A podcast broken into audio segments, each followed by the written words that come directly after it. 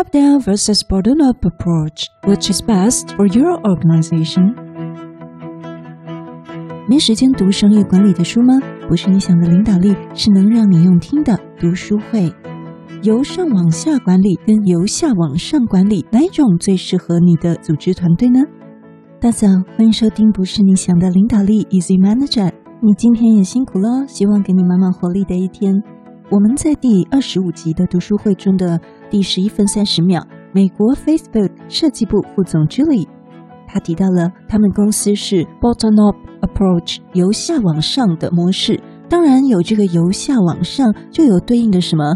对了，由上往下 Top Down Approach。所以呢，今天我们来听听什么是由上往下管理，跟由下往上管理哪一种最适合你的团队呢？现在就请你花五秒的时间按下订阅，这是免费的哦。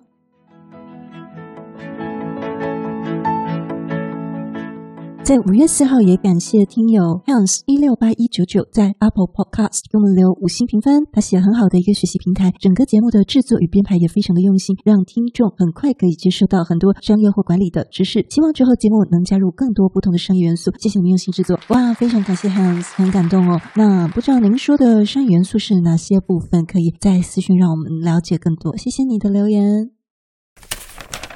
我们先来看看这两个名词呢。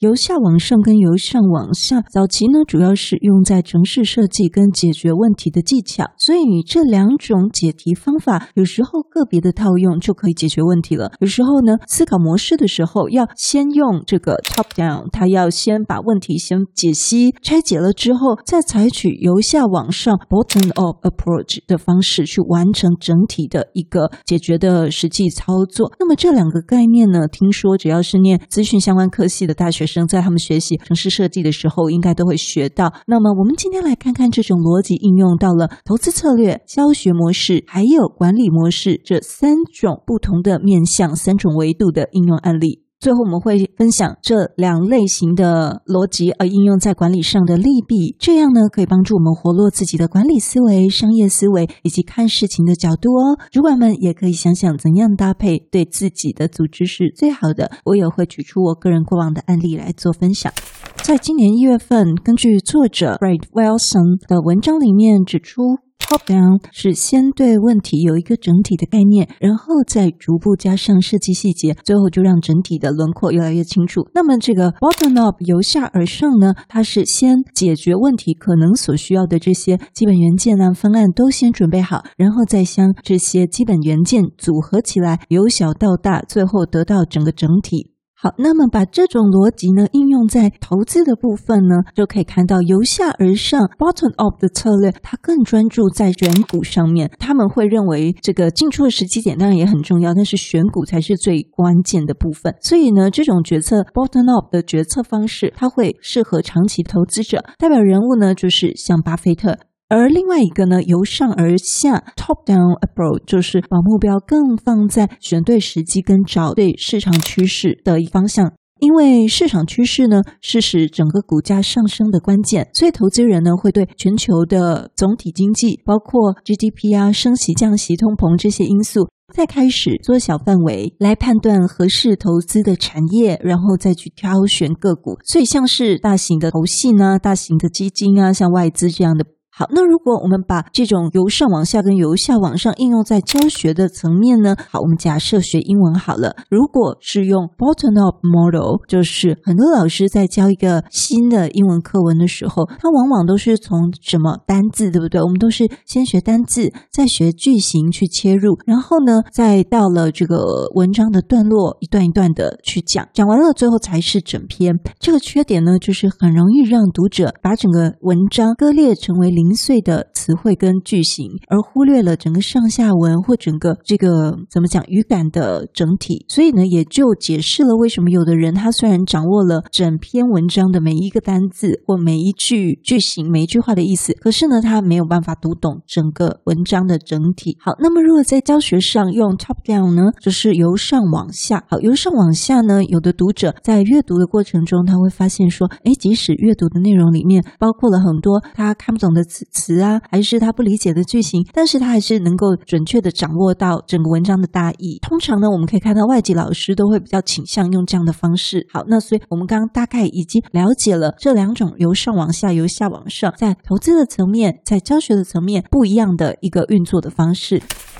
那么，如果我们用在我们的管理领域，会是怎么样的呢？一个普遍的争论是关于 top down 跟 bottom up approach 这两种。有一个学派认为呢，top down 由上而下就像是一个正三角形的金字塔，那它也就是可以称为是一个专制领导的系统，它不需要进行任何的协商就可以做出决策，因为是从金字塔的顶部发出命令，而下面每个人呢都毫无疑问的去遵行这个命令。那这个呢，也是我们整个人类历史还有传统的工业时代，包括美国企业。都是走这个路线的。那么，因为我们都在这样的环境下生长，所以我们都很了解这个 top down 的管理方式的缺点是什么。但是呢，最近近年来，因为我们已经可以看到越来越多的公司，它是采取另外一种方式，就是由下而上的管理方法。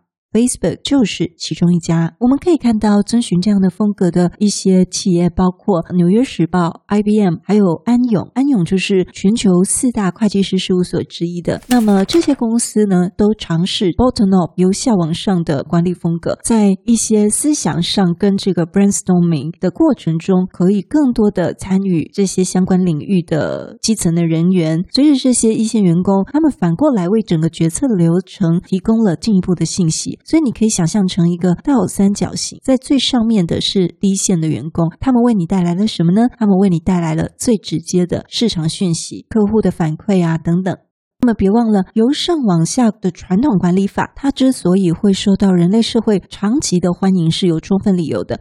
所以，我们现在要来先来看由上往下 （top down approach） 的管理法，它有哪些优点跟缺点呢？好，我们先来看优点哦。第一，降低了决策风险。它第一个好处呢，就是高层呢，它是对组织最了解的个体，所以呢，因着他们有比基层更广泛的知识跟信息，可以降低决策中的风险。好，第二点，由上往下传统这种管理法呢，带来一个强大的管理，也就是这些高层的管理者呢，可以确定哪些是能够最佳的实践。那么在任何时候呢，都需要立即进行更改，也变得更加的容易。相较之下呢，如果我们用呃由下往上，就是 bottom up，是由基层人员去决策的话呢，其实速度会比较慢。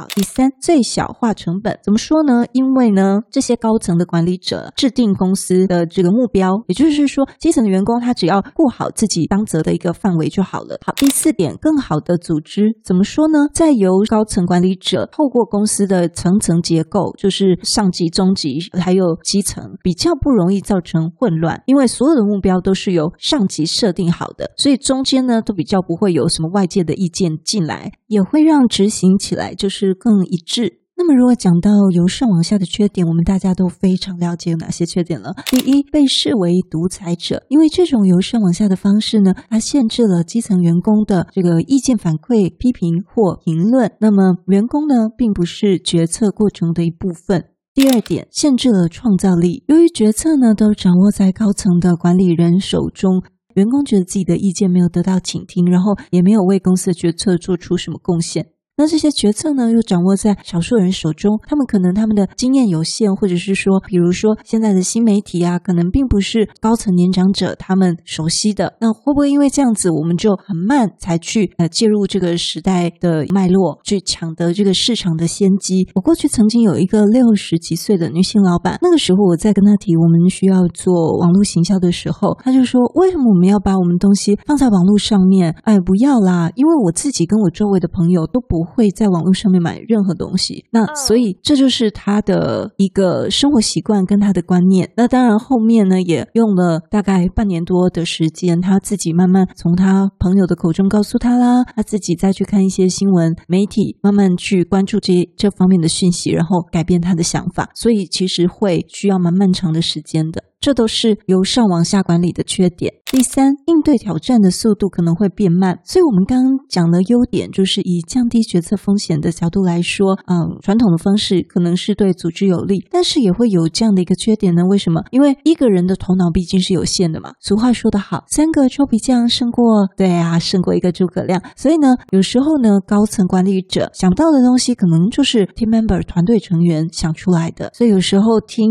我们基层员工的声音啊，还有让他们发挥创意跟贡献，也是非常重要的。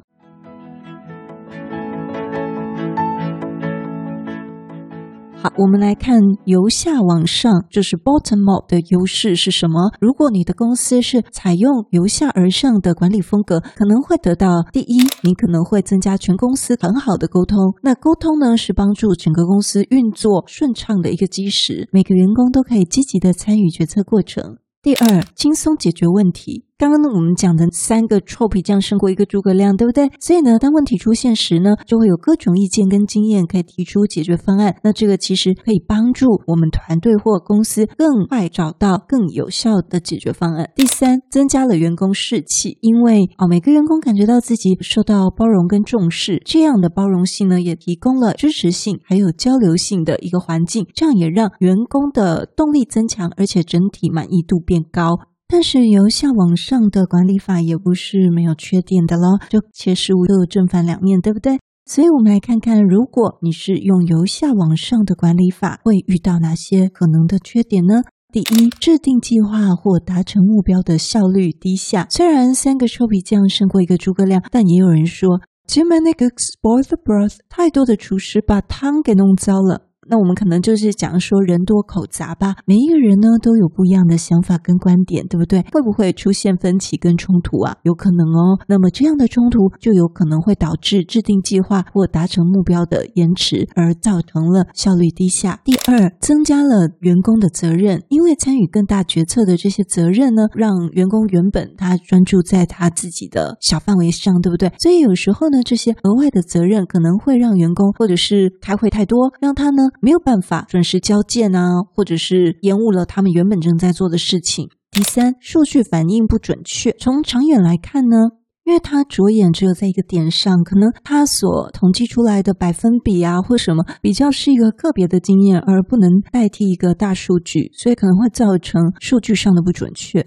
所以呢，top down and bottom up 哪一种方法最适合你的团队组织呢？在 top down 跟 bottom up approach 的管理方法，它的量化评估又是什么呢？就是我们耳熟能详的 KPI，你一定都听过。那么 OKR 令人头痛的 OKR。你们公司已经开始采用了吗？所以 KPI 呢，其实更像是执行型的管理，也就是传统的哦，从主管直接指派命令给部署。或者是说部署期待由上层直接指派工作给他，那 KPI 呢是比较强调结果，而没有那么注重过程的，而 OKR 呢就是一种由下而上的一种战略管理的概念，一种管理方式。那么 OKR 呢也比较是可以造成自驱性比较强、自动自发型的这样的一个团队，那么有突破力的人才或团队很适合用在 OKR。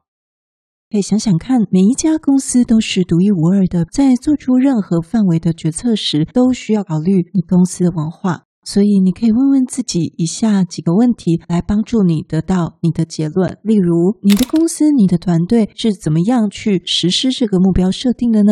那么，公司的各级员工是不是感觉公司的总体使命跟目标是连结在一起的呢？以及，员工对于工作和职责上，他们有什么所有权吗？最后一个，领导层他们怎么与团队沟通的呢？这些问题可以帮助你选择一个最适合你的团队的管理风格。另外一方面啊，你可能还会发现，两者的 mix 才是最适合你组织的。这两种的方式中各取得其中的好处，也同时避免了每一种方式相关的一些缺点。好，也就是说，我们要配套措施。像初中阶主管承接了高层的目标，下面都会有一些空间，对不对？例如执行的办法跟执行的细节，那这部分呢，我们就可以请一线的同仁一起加入有建设性的讨论。那么会不会也有一些一线同仁是意兴阑珊的？他们想把自己放在 top down 这种传统模式的一线员工有没有啊？有很多，上次我们在第十九集管理学名词里面的微观管理，是不是也讲到有不少亚洲国家，包括印度，都有这种员工，他其实是希望被控制，希望被微观管理的。为什么呢？因为他不想要动脑，也不想要负责，就是放弃表达意见，然后事后有很多意见。我们先想想，我们自己会欣赏这样的人吗？如果我们有这样的坏习惯，我们下定决心把主导权拿回来喽。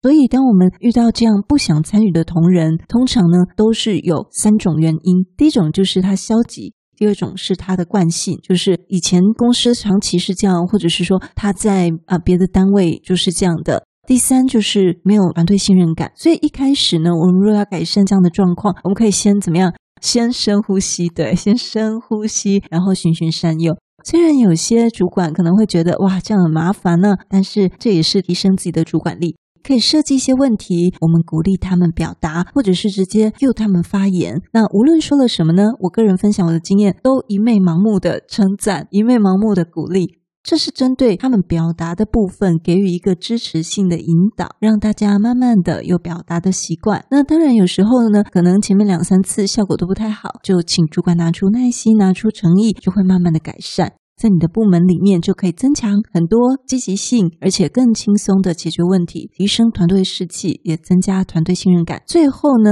可以让整个团队的工作都更轻松、更有效，每个人也会更快乐，对不对？那么会不会遇到不配合、不友善的同仁们啊？好说歹说都没用的，会不会遇到啊？有时候也会哦。也许他们在观望，或者是他们有其他的原因，或者只是希望说啊，你帮我们做决定就好了啦。如果是确定大家的期待，就帮他们做决定吧，并且呢，附带着说啊，如果有问题、有困难，再请你们提出来。那绝对不要说，因为现在请你发言，你不提出建议，所以日后有问题，恕不受理。这么直白的话，啊的。那么我们总结一下，今天我们谈到了什么是 top down and bottom up approach。所以，当你听到这个从上往下管理或由下往上管理，你就知道这是什么意思了。然后由上往下就是 top down，然后由下往上是 bottom up approach。好。那应用到投资、应用到教学、应用到管理的三个层面，以及这两种管理法各自的优缺点，我们也思考哪一种最适合你的组织团队呢？如果你是中高阶的主管，你可以透过这几思考，你可以做更灵活的应用。如果你是一般个人，你更可以透过刚刚提到的几个层面，现在就思考最近自己的一个问题，无论是投资还是学习，从上而下或从下而上来练习，我们从一个新的角度，也许就能找到另一个窍门去解决哦。你有任何的 top down 由上往下或 bottom up 由下往上的经验谈或小困扰吗？欢迎到资讯栏的私讯区或 IG 留言分享你的经验，我想问的问题哦。